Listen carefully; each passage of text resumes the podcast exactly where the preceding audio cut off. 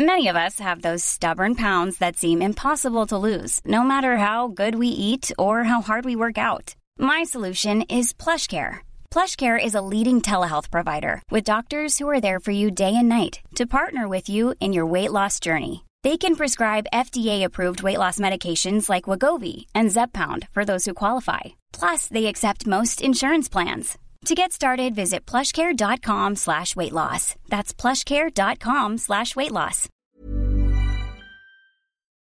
Aujourd'hui, le filmographe est consacré à la carrière de Grace Kelly sur Séance Radio par BNP Paribas. Bonjour à tous, bonjour Antoine Cyr. Bonjour. Alors aujourd'hui, euh, filmographe un peu particulier puisque nous avons avec nous euh, Elisabeth Gousselan qui est euh, l'auteur d'un ouvrage intitulé Grâce de Monaco, la glace et le feu. C'est une expression extrêmement Hitchcockienne, non? La glace et le feu, c'est lui qui l'a qualifié un peu comme ça? Ah, non, non, vous avez raison, c'est Alfred Hitchcock qui était quand même euh, le Pygmalion, celui qui a fait éclore la rose qu'est Grace Kelly, qui a trouvé un jour cette formule extraordinaire et qui a dit Grace Kelly c'est le feu sous la glace. Et euh, c'est difficile et, et, rare comme ça quand un metteur en scène euh, réussit à, avec une métaphore si forte, à décrire celle qu'il appelait par ailleurs de cool blonde, c'est-à-dire la blonde glaciale. Il avait senti de manière très précoce elle n'avait que 22 ans lorsqu'elle le croise, euh, que cette fille glaciale, au vernis impeccable, euh, cachait une sensualité spectaculaire. Alors aujourd'hui, vous dites aussi au début de votre bouquin que elle brille par son absence, légende fantomatique, chimère oubliée. On a oublié Grace Kelly, vous, vous trouvez? Eh bien, je le crains et je le déplore. C'est-à-dire que mon enquête sur le rocher je suis partie quatre fois enquêter. J'ai beaucoup vu les, les, dames de compagnie, euh, les gouvernantes, tous ces gens âgés susceptibles d'avoir connu Grace Kelly. Euh, comme ils disent, la princesse. Euh, J'ai trouvé une, une vraie ingratitude à Monaco, c'est-à-dire qu'il n'y a plus de portrait d'elle. Alors, la commercialisation de son image est terminée, mais ça, c'est peut-être à mettre au crédit d'Albert, c'est-à-dire que on ne peut pas exclure que ce soit joli et pudique le fait qu'il est interdit qu'on vende à tout vent euh, les images de, de, de, sa femme défunte. Mais enfin, dans les discours, elle n'est plus objet de discours, elle n'est plus objet de souvenirs. Et la scène que je raconte au début du livre, je l'ai vécue, c'est-à-dire que très paradoxalement, cet hommage euh, créé, cette fête en hommage à Grace, qui avait créé le Ambassador Monaco's Club, eh bien, personne n'a mentionné sa mémoire, n'a fait allusion à sa grâce. C'est très étonnant. D'ailleurs, euh, les, même les, les, jeunes, il y en a beaucoup qui connaissent euh, des icônes comme Marilyn Monroe, comme Audrey Hepburn, qui est une, icône très élégante, et qui connaissent aujourd'hui beaucoup moins bien Grace Kelly, alors que on, pouvait pas imaginer il y, a, il y a 15 ou 20 ans que la, que la postérité de, de Grace Kelly ne, ne, serait pas égale à, à celle des, de, de deux autres personnes que je viens de citer. Alors, paradoxalement, en effet, vous avez raison, mais euh, les retours que j'ai de lecture viennent de très jeunes femmes, enfin de très jeunes femmes, de femmes de 30 ans. Et elles sont absolument fascinées euh, par la trajectoire de Grace Kelly parce que, telle que je la révèle, euh, telle que je la découvre, c'est-à-dire j'ai beaucoup enquêté, et toutes les biographies que j'avais lues, petite digression, étaient très compassées et avaient mis cette fleur comme ça sous globe, comme une fleur séchée. Et moi, j'ai voulu la faire bouger, la rendre vivante, et j'ai surtout découvert le complexe du père terrible.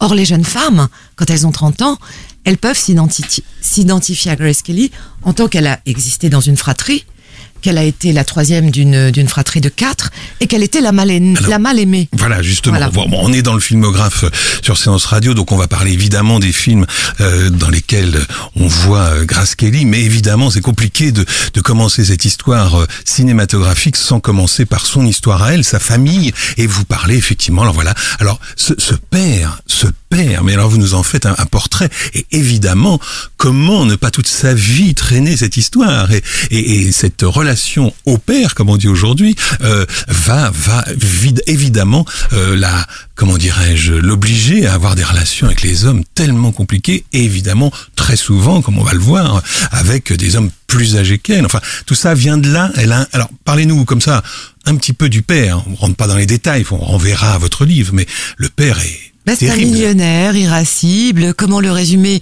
Sinon dire qu'il était un des meilleurs copains de Joe Kennedy? Ils avaient le même profil. C'était des, des, des gens qui voulaient réussir, qui avaient une ambition forcenée. Et j'ai trouvé beaucoup de similitudes entre les deux tribus, la tribu Kelly et la tribu Kennedy. Ils étaient élevés de la même manière. Ils avaient des racines irlandaises. Euh, ils étaient protestants. Pardon, ils étaient catholiques. Catholique, oui. Et justement, il leur, mon- il leur manquait à tous le P de Protestant pour être de véritables WASP. Ça, c'est un aspect du problème. Mais j'en ai découvert beaucoup. Ce que vous disiez, Laurent, finalement, est intéressant parce que à l'époque des vieilles biographies, entre guillemets, euh, on ne faisait pas état de tout ça. Pourquoi? Parce que l'analyse n'avait pas, la psychanalyse n'avait pas avancé à ce point. Et surtout, on n'osait pas aborder le cas des, des femmes ou des actrices sous cet angle analytique. Or, aujourd'hui, on sait très bien qu'un complexe d'Édipe, c'est un complexe d'Édipe. Et qu'il vous marque à vie. Et donc son père préfère père la sa sœur aînée- Ouais. sa sœur aînée est préférée, sa petite sœur aussi, le frère évidemment. Il en fait un champion athlétique. Voilà, c'est formidable. Et elle, alors qu'est-ce qu'elle a pour elle? Racontez-nous quand même cette petite anecdote sur la plage. Il y a un photographe qui vient, il est en campagne électorale, le père. Et c'est atroce. Enfin, rapidement, vous pouvez nous... Elle a, elle a 9-10 ans et euh, ils sont sur la plage à Ocean City parce que le père n'a pas seulement une magnifique demeure à Philadelphie avec un staff et des domestiques, il a également une splendide hacienda à Ocean City au bord de la mer. Une sorte de, de truc espagnol. Euh, C'est un bâtisseur, hein, c'est un, c'est un maçon.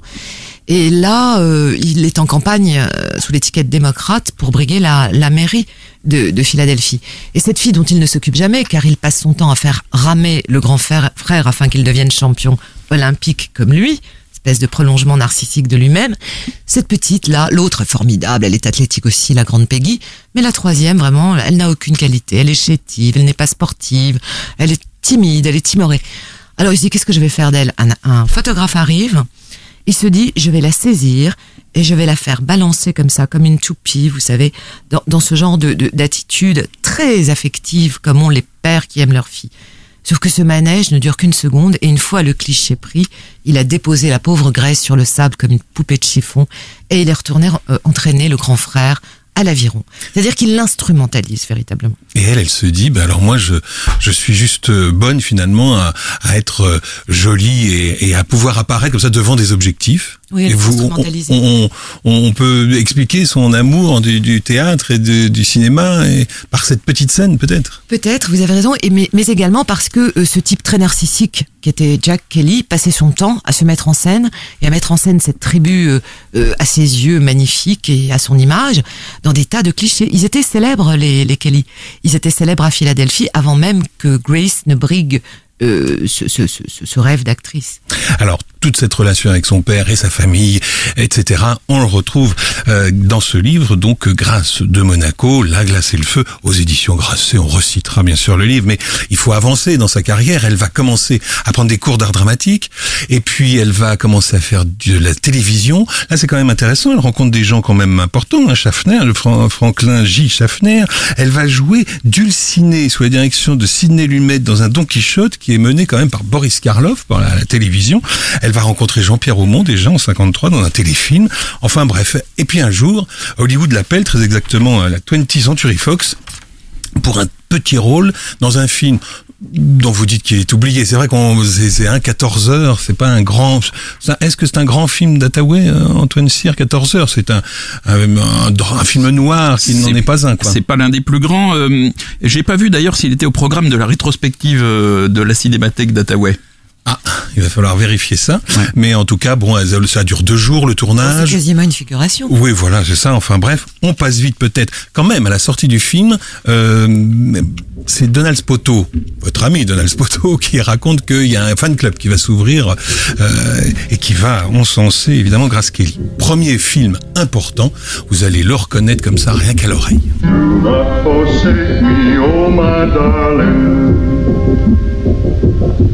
On.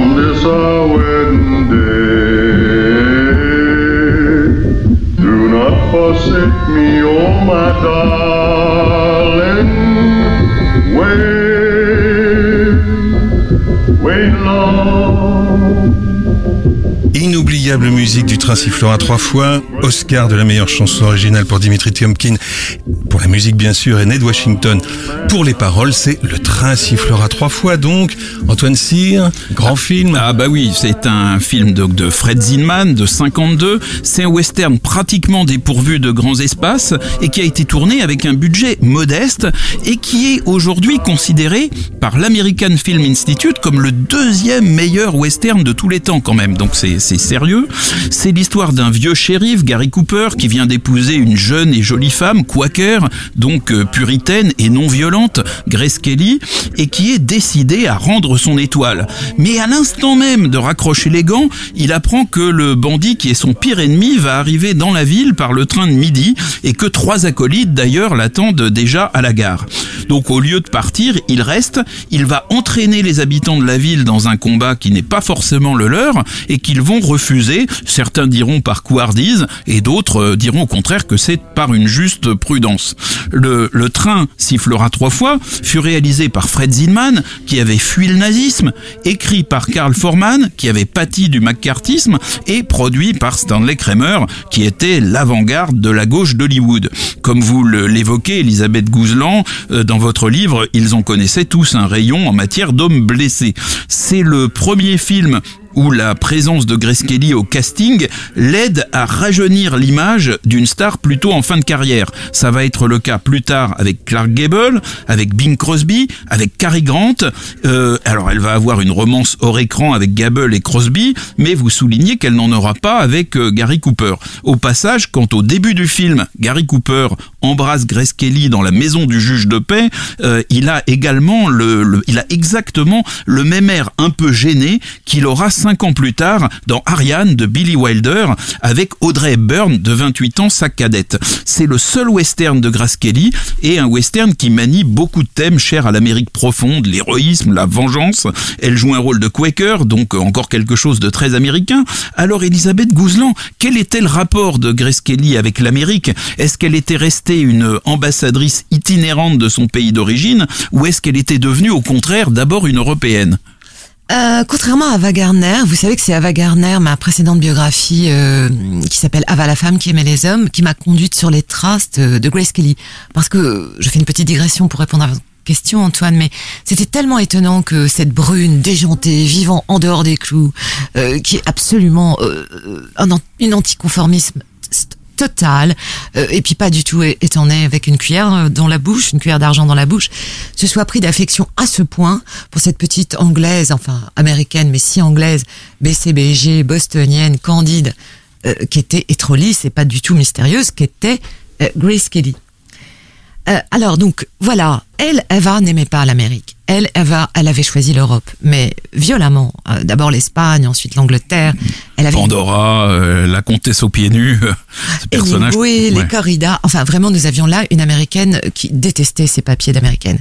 Chez Grace Kelly, euh, bien sûr qu'il y a l'influence d'Ava tout le temps. C'est la grande sœur. Elle a 7 ans de plus. C'est la, la sœur bienveillante depuis Mogambo que, que vous avez mentionné. Et dont on va reparler dans un instant. Et, et surtout, euh, oui, Grace Kelly, elle aime l'Amérique, elle aime passionnément l'Amérique, mais lorsqu'elle va faire cette retraite dont on parlera anticipée sous les palmiers monégasques, elle se rappellera de l'influence de d'Ava, qui fuyait les studios, qui fuyait le, le potentat de la MGM, qui avait horreur de, de filer droit, et tout d'un coup, finalement, elle va se mettre, elle aussi, à se rebeller, mais d'une manière étrange, parce que se ranger dans un palais n'est pas vraiment un cas de, de rébellion avéré.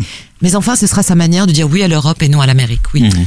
Pour l'instant, nous sommes en 1952, donc avec le train sifflera trois fois. Après la sortie du film, euh, d'abord Gary Cooper va avoir un Oscar pour ce film, hein, et la musique et le montage, enfin bon. Euh, elle va reprendre des cours d'art dramatique. Elle a un premier rôle comme ça dans un film important. Elle va repartir à l'école, elle va prendre des cours Ouais. parce qu'elle se dit... euh, hein. voilà, c'est mais ça. elle dit, vous le dites dans le livre, elle dit euh, quand, quand Gary Cooper jouait, on avait l'impression de comprendre tout ce qu'il pensait, Hmm. alors que quand moi je jouais, on ne sentait rien. Quelle, quelle, quelle, euh, lucidité Quelle modestie, oui, Et quelle, quelle, euh, modestie oui, oui. et quelle volonté de travail. Moi, Ouais. je, caricature un peu les Kelly car ils ne me sont pas sympathiques. Je crois que ça se sent dans le livre. Un peu, oui. leur La famille, je voulais dire. Oui, les- la les- famille, la leur famille, despotisme me paraît une erreur euh, féconde, enfin féconde en négatif. Et en revanche, ils ont mis la valeur travail très haut tous. Et heureusement, la petite Grace a hérité de cette valeur travail. Alors après euh, le train sifflant à trois fois, elle va passer un essai pour un film de Grégory Ratov, Taxi, qui va être tourné, mais sans elle, elle va pas être prise. Mais ce, ce bout d'essai va quand même compter dans les mois à venir.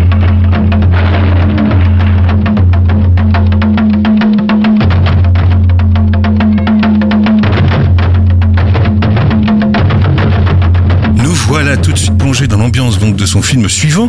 Nous voilà en Afrique pour Mogambo. Alors Mogambo, là aussi, un film je me, euh, important et je me tourne vers euh, Antoine. Légendaire. Mogambo, c'est un film de John Ford qui délaisse les grandes étendues du Far West, qui délaisse son Irlande adorée pour s'installer en Afrique et pour euh, filmer l'Afrique avec euh, autant euh, de talent et, et autant d'inspiration.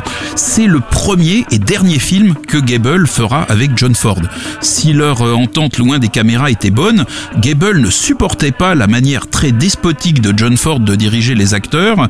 Euh, et d'ailleurs, le, producteur Sam Zimbalist avait dit à Clark Gable "Écoute, euh, tu n'as qu'à dire à John Ford yes coach, comme euh, le fait John Wayne, et tout ira bien." Mais dire yes coach, c'était pas du tout dans la manière de, Clark Gable, qui joue ici un baroudeur dont le métier est de trouver des fauves pour les os. La même semaine, ce vieux célibataire, donc dans le film, incarné par Clark Gable, voit arriver dans son horizon Ava Gardner, en semi-mondaine qui s'est fait poser un lapin par un Maharaja, et Grace Kelly en épouse manifestement navrée euh, d'un scientifique aussi rabougri qu'une vieille paire de chaussettes anglaises.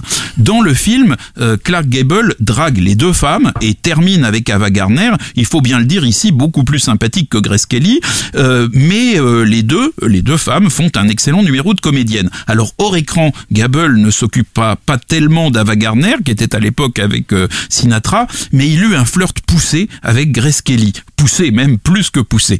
Ava Gardner et Grace Kelly semblaient, euh, semblent des femmes aussi différentes que, possible. Vous avez dit tout à l'heure, et vous le dites dans votre livre, qu'elles sont devenues très amies. Bon, mais alors ces deux femmes apparemment si différentes, euh, d'où viennent leurs points communs? Comment expliquer cette amitié? Bah, il faut mettre ça sur le crédit de, Grace, qui est tout sauf euh, finalement une prude, et qui se fait déniaiser sur le tournage de Mogambo à vitesse grand V. Un par Ava Gardner, qui a 7 ans de plus qu'elle, et qui a déjà euh, conquis la moitié de l'Amérique, euh, plus si affinité. Tout ce qui est, tout ce qui était mal ne pouvait pas résister à Ava, et Ava Tout était- ce qui était mal. Oui, mal. Et sur ce tournage dont vous avez très bien rappelé l'ambiance, euh, moite, euh, passionnelle, subtile et en même temps avec ces Hollywoodiens qui boivent toute la journée, qui, qui font l'amour à côté des tentes. On a quand même Gore Vidal, le romancier américain qui prend des notes, qui est là euh, comme journaliste et qui prend des notes et qui nous rend des, des rapports désopilants sur l'ambiance du tournage. Donc Grace Kelly se sent très très mal avec ses gants blancs, avec, vous imaginez, son teint de porcelaine, avec le fait qu'elle est tellement sérieuse et, et disciplinée qu'elle, elle se lève tôt, elle joue le jeu de John Ford. C'est la seule qui joue le, le jeu du coach euh, John Ford. Les autres font n'importe quoi, y compris Sinatra qui fait, fait quand même, euh, qui réunit des gospels le soir euh, à la tombée de la nuit. C'est à mourir de rire ce, ce tournage. Et donc, c'est Gable qui se fait piéger, Antoine et Laurent. Ce n'est pas l'inverse. Ce n'est pas. Tout le monde croit que c'est Gable qui courtise, à la haute, on emporte le vent, la petite Grace Kelly. Mais non, elle a déjà un passé de harceleuse que je raconte dans le livre qui est quand même la découverte que j'ai faite. C'est-à-dire qu'elle harcèle les hommes. Moi, je dis, c'est une belle qui se conduit comme une moche. Gary Cooper, elle avait, elle avait, elle avait voulu aussi. Ça n'a pas euh, marché. ça n'a pas marché, mais non, elle, a- ni elle même avait. Jimmy Stewart, pour des raisons que je n'ai pas réussi à découvrir. Enfin, je pense que les, les bonnes raisons, c'est quand les femmes, les, les vraies épouses sont assez vigilantes. Et donc, euh, la femme de Jimmy devait être C'est pour ça que d'ailleurs euh, que Lorraine Bacall était allée sur le tournage euh, de African Queen avec Katharine Hepburn. euh, Pas folle, la guêpe. Elles sont devenues très amies, mais enfin, elle Oui, il a allée- fallu se déplacer en Afrique. Voilà. Revenons à Mogambo, en Afrique aussi, Ava Gardner et Grace Kelly, elles se rencontrent. Hi. How do you do? My name is Mrs. Nordley. I'm Kelly, Eloise Kelly. Grace Kelly à gauche, Ava Gardner à droite. Et alors c'est quand même amusant parce que le personnage d'Ava Gardner s'appelle Kelly, Eloise Kelly dans le film. C'est assez original. Bon, et, et Gable avait 28 ans de plus que un. Nous parlions tout à l'heure des hommes mûrs.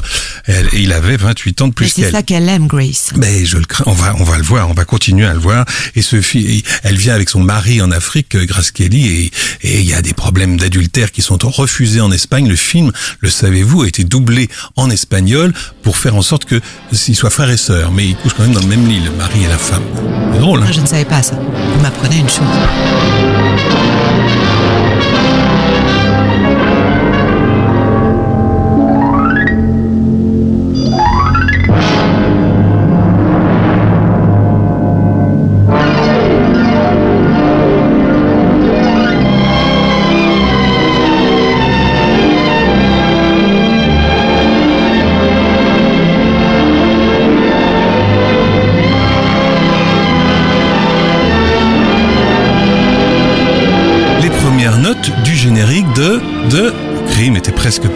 Première rencontre avec Alfred Hitchcock, musique de Dimitri Tiomkin encore. Alors là, le mythe, le mythe Hitchcock. Alors oui, nous, face à un mythe. Ah oui, mais on a failli ne pas y être puisque Hitchcock avait pensé à Cary Grant, qu'il avait déjà diffusé, dirigé dans Soupçon et, et les enchaînés, puis Olivia de Havilland. Et puis finalement, voilà, Rémi Land qui avait eu son Oscar pour Le Poison et, Grace Kelly qui l'a découvert, donc Mogambo, et puis aussi c'était cet essai qu'elle avait fait pour Taxi. pour Taxi. Alors première rencontre avec Hitchcock, qui s'amuse devant elle à raconter des blagues grivoises, mais elle se retourne en disant, enfin vous racontez très bien, en disant, bah, écoutez, moi j'étais dans une école de, de bonnes sœurs, donc tout ça je connais très bien. J'en ai entendu de bien plus salé, dit-elle, Mr. Voilà. Hitchcock.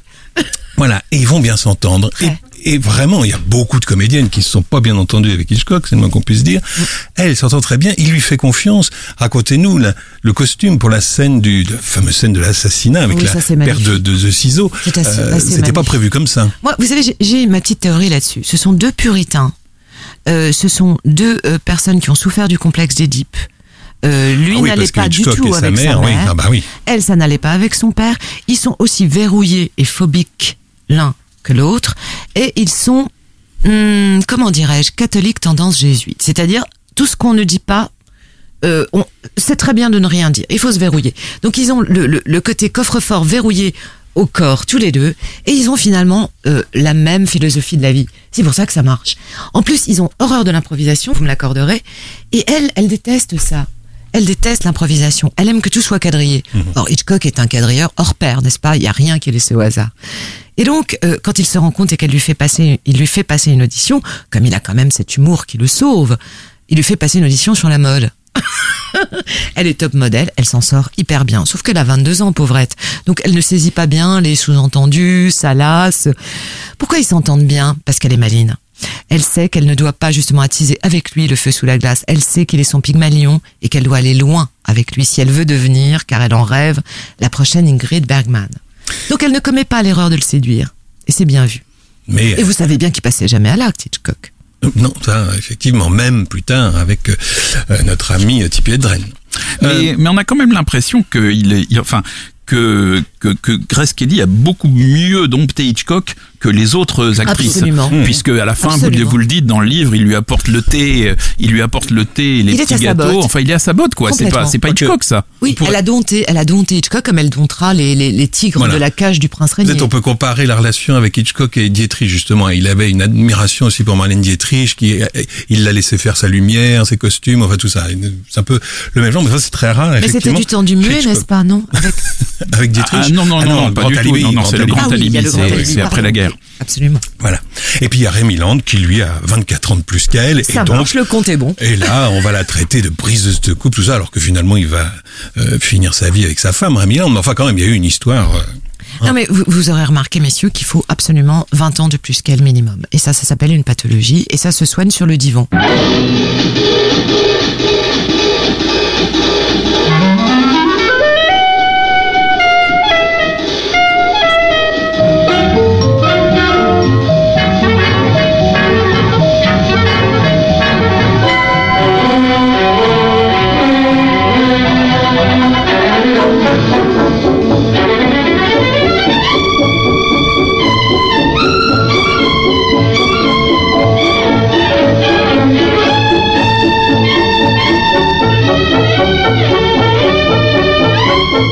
Très jazzy musique de Fenêtre sur cour, signée Franz Waxman, bien sûr, c'est un chef-d'œuvre, un classique d'Hitchcock. Euh, il lui en parlait beaucoup pendant le tournage de, du crime était presque Absolument. parfait, mais euh, sans lui dire que euh, il la voyait bien dedans. Et puis c'est au dernier moment qu'il lui a dit, ben, Vous avez vu, j'ai retrouvé quand même ce- ce- ce- ces documents assez exceptionnels du scénariste qui a un nom prédestiné puisqu'il s'appelle Hayes.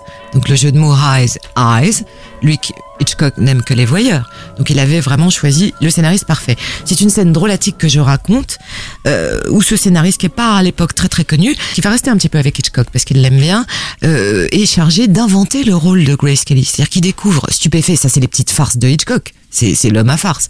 Il lui dit voilà, j'ai un, un scénar. Euh, c'est fenêtre sur cours, c'est l'histoire d'un type qui est un reporter alité, qui peut pas bouger, il se passe quelque chose, un crime, il va enquêter. Ok, le, le type lit, Eyes lit le, le, le scénar, et rappelle le lendemain un peu gêné en disant Euh, Monsieur Hitchcock, vous voulez faire ce film pour cette dame là qui est inconnue, cette jeune actrice inconnue Il n'y a pas de rôle pour elle. Justement, lui dit-il, je vous ai embauché pour que vous inventiez ce rôle. Alors, qu'est-ce qu'il va faire Ce Hayes, il va être comme un détective privé sur les trousses de de Grace Kelly. Voilà, c'est la mort aux trousses qu'il écrira plus tard, Hayes. Merci. Et donc, il est chargé d'inventer le rôle de Grace Kelly en 35 pages et en 15 jours. C'est magnifique. Et, et, et finalement, comme il a un peu d'imagination, mais pas tant, il va inviter, il va inventer cette Lisa Frémont, qui est le, le double absolu de la vraie Grace Kelly dans Vous dites un top modèle snob et superficiel, voilà, dans le elle film. à l'époque. Elle pose pour euh, pour euh, des photos de mode, elle pose pour le Har- Harper's Bazaar et pour le Vogue et elle n'est rien d'autre qu'une petite modèle qui a beaucoup de style et d'allure, mais elle n'est pas du tout une comédienne. Et euh, Hitchcock va lui offrir ce cadeau, ce que moi j'appelle une maison de poupée. Il va lui offrir fenêtre sur cour et en plus, ce sera le scénariste Hayes qui aura brodé sa partition qui n'existait pas. C'est quand même assez émouvant. Et le couple qu'elle forme avec euh, euh, Stewart euh, a beaucoup plu et puis Vince Vincente Minelli voulait les engager après pour la femme modèle, mais elle se mariera du côté de Monaco, donc ça ne se fera pas et ce sera. Elle aura bien tort. Mais ça oui. aurait été formidable à voir. ça. Oh, ce sera Lorraine Bacall et Grégory Peck, c'est bien Ça, aussi. C'est un très bon film. C'est vrai.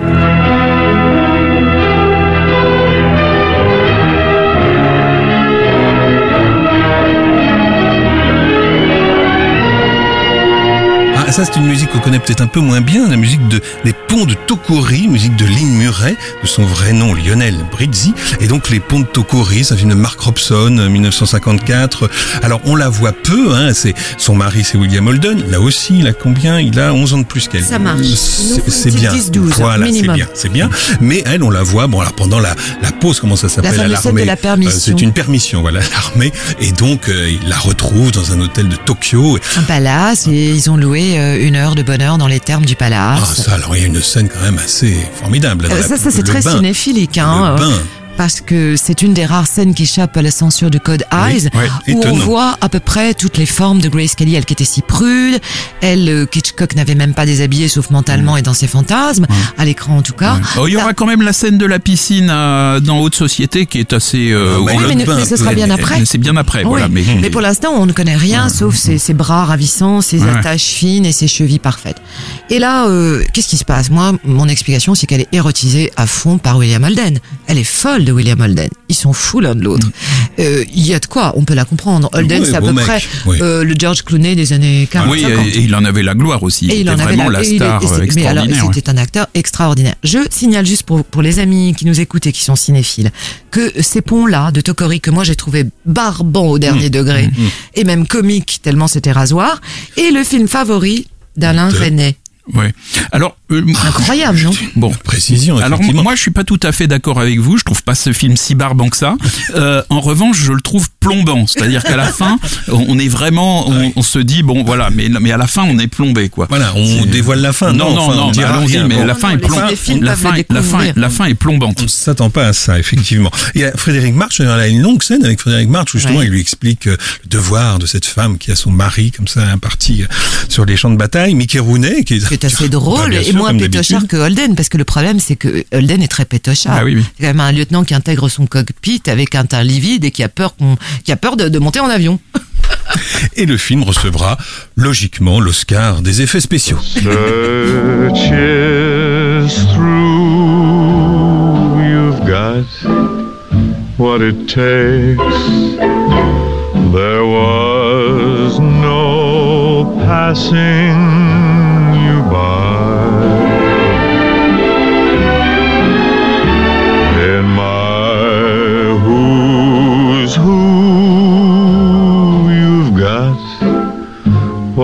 what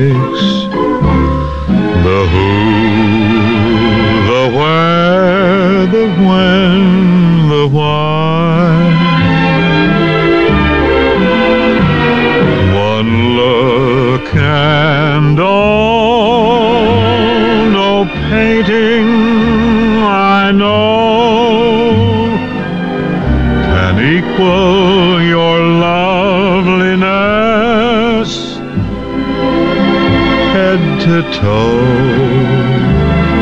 At last the breaks you've got what it takes. So easy to see,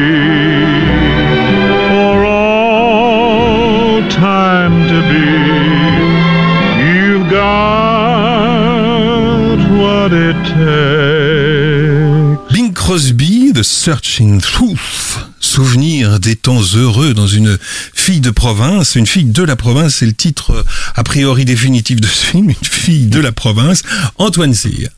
Alors, euh, donc 1954, Une fille de la province, c'est un film écrit et réalisé par George Seaton d'après une pièce de Clifford Odets, qui était le grand metteur en scène, euh, qui était le grand, pardon, le, le, le grand euh, Dramaturge. dramaturge, le grand dramaturge aux, aux idées avancées qui était en vogue à Broadway. Et ces pièces sont à l'origine de L'esclave aux mains d'or de Ruben Mamoulian, euh, du Démon s'éveille la nuit de Fritz Lang, un film avec euh, euh, Barbara Stanwyck euh, et euh, Marilyn Monroe, euh, et puis du Grand couteau de Robert, Robert Aldrich avec Aida Lupino et qui est aussi le seul film dans lequel Jack Palance interprète un intellectuel. Dans, dans Une fille de, de la province, Bing Crosby joue un acteur et chanteur de comédie musicale qui est alcoolique et qui se croit complètement fini suite au drame personnel que représente la, mort d'un enfant par manque de, de vigilance de sa part. Alors si dans la vraie vie Bing Crosby était chanteur et très porté sur la boisson, il n'avait quand même rien d'un raté et son rôle dans Une fille de la province fut un sérieux défi pour lui euh, parce que pour une fois en fait on lui demandait de jouer un rôle et non pas de, de jouer son rôle habituel de, de crooner où il faisait juste son, son boulot de, de crooner. La fille de la province, c'est Grace Kelly qui joue la femme de Crosby, minée par le double drame de la perte de son enfant et de la déchéance de son mari, et elle va s'opposer à William Holden dont on parlait euh, à l'instant, qui lui est un metteur en scène qui est décidé à donner sa chance euh, à, à l'artiste déchu, mais qui est inquiet de l'influence qu'exerce euh, sa femme et qui est par ailleurs quand même amoureux de cette de cette femme. Alors vous racontez Elisabeth Gouzelan que pendant le tournage, William Holden et Bing Crosby formaient un triangle amoureux avec Grace Kelly jusqu'au moment où Oleg Cassini, qui lui était l'ancien mari de Jean Tierney, est venu euh, coiffer euh, ces deux euh, fringants jeunes, pas si jeunes que ça, hommes au, au poteau. Alors, donc Grace elle est, euh, euh, elle va recevoir l'Oscar pour ce film, on- alors qu'on pensait que Bing Crosby allait peut-être euh, le recevoir. Et elle est ici à 100 lieues du glamour de sa famille et, des magazines. Elle a un pull triste. Enfin, le film, le film est pas très très gai. euh, voilà. Vous, vous, vous dites dans votre livre que dans sa jeunesse, elle a été reçue à l'Académie d'art dramatique presque par faveur, qu'on avait à peine écouté son audition.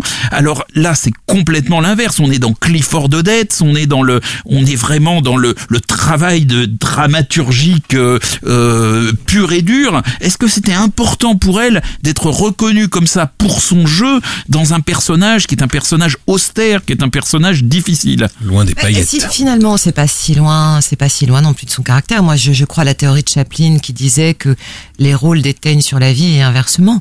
C'est-à-dire que on, on a, moi, j'ai analysé l'histoire d'une fille qui est excessivement belle, mais qui par euh, le regard malveillant du père se sent moche et qui donc qui drague les hommes comme les moches draguent les hommes, alors qu'elle est ravissante. Eh bien, voyez-vous, ici, elle trouve enfin le rôle qui la résume. Elle joue une moche. Elle joue une moche qui va sortir de sa chrysalide et qui va devenir la, la belle femme, effectivement, à la fin, quand tous les problèmes Ouais, de ce mélo seront Ouais. résolus. Mais, Mais avant, c'est- mais c'est vraiment il à la aura- fin, hein. Il aura Mm. fallu qu'elle triomphe. Et encore une fois, on est dans l'analogie et de l'intime et de la psyché et de la vie réelle. Il aura fallu qu'elle triomphe d'un vieux barbon qui s'appelle Bing Crosby et qui a l'âge d'être son père et qui est son mari dans la vie. Donc tout l'itinéraire de Grace Kelly est absolument déchira- déchiffrable à l'aune de ce genre de, de, de, de, de loupe. Par ailleurs, elle est très bonne.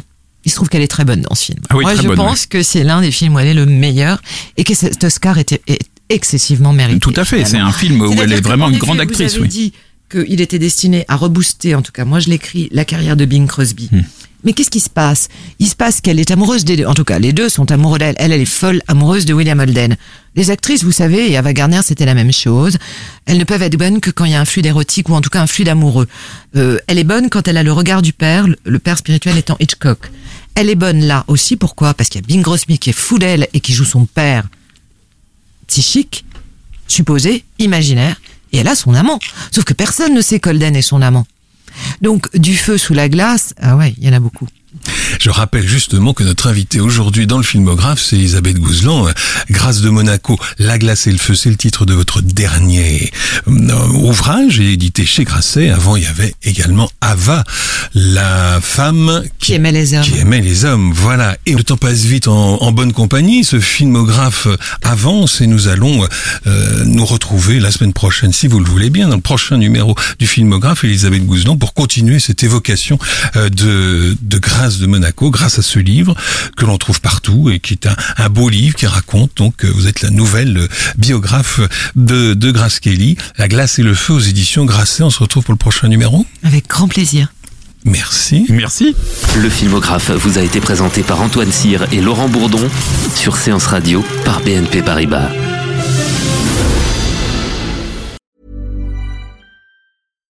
When you make decisions for your company, you look for the no-brainers. And if you have a lot of mailing to do, stamps.com is the ultimate no-brainer. It streamlines your processes to make your business more efficient, which makes you less busy. Mail checks, invoices, legal documents, and everything you need to keep your business running with Stamps.com. Seamlessly connect with every major marketplace and shopping cart. Schedule package pickups and see your cheapest and fastest shipping options from different carriers. With rates up to 89% off USPS and UPS rates. And with the Stamps.com mobile app, you can take care of mailing and shipping wherever you are. Make the same no-brainer decision as over 1 million other businesses with stamps.com. Sign up with code program for a 4-week trial plus free postage and a free digital scale. No long-term commitments or contracts.